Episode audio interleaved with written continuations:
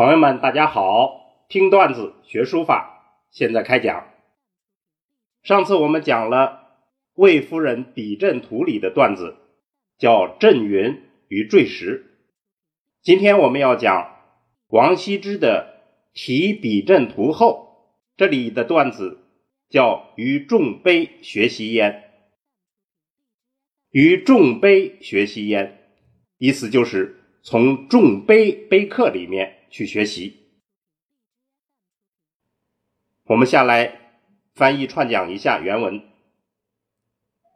夫书先须引八分章草入隶字中，发人意气。就是说，学习书法应该先引八分和章草的笔意进入隶书中。这样来激发人的念头与激情、意气。若只取俗字，则不能先发；如果直接从俗字来学习，就不能先行激发人。这里的俗字，就指的是当时新流行的书体，楷书、行书等等这样一些书体。于少学魏夫人书，将为大能。我小时候跟魏夫人学习书法，自以为将要成大能了，要有大出息。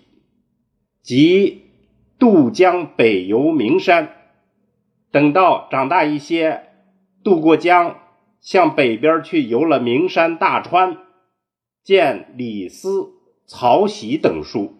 看见了李斯、曹玺等人的书法，又知许下见钟繇、梁胡书，又到了许下，许下现在就是许昌，见到了钟繇、梁胡的书法，又知洛下，洛下就是现在洛阳，见蔡邕石经，看见了蔡邕的石经，就是西平石经。三体书当时一个很著名的碑刻，有三种书体来写。又于从兄恰处见张敞华岳碑，又从从兄那里，从兄叫恰一个字儿，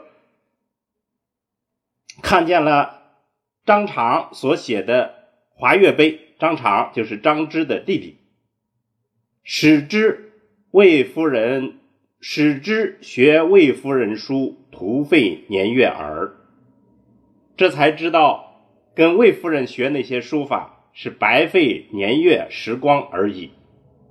遂改本师，于是就改了本来所从的老师，仍与众碑学习焉，从众多的碑刻学习书法。好。我们把原文诵读一遍：夫书先须引八分章草入隶字中，发人意气；若只取俗字，则不能先发。于少学魏夫人书，将为大能。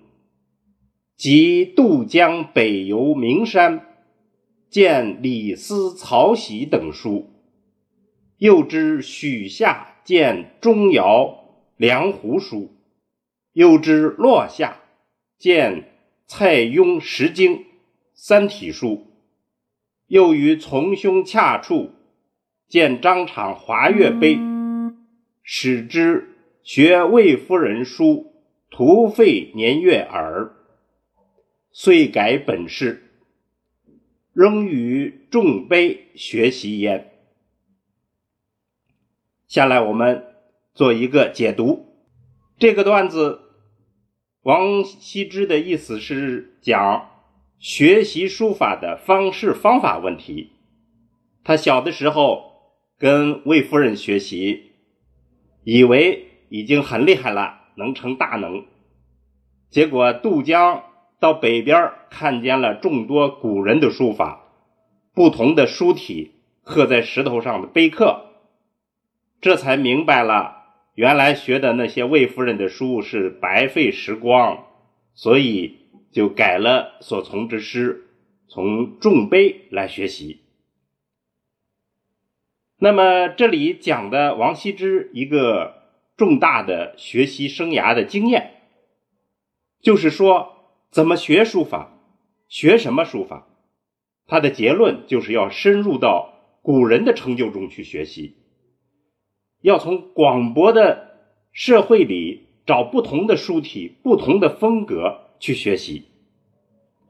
当然，看来当时他还是年轻气盛，所以对启蒙老师毫不客气，这个是有点过激。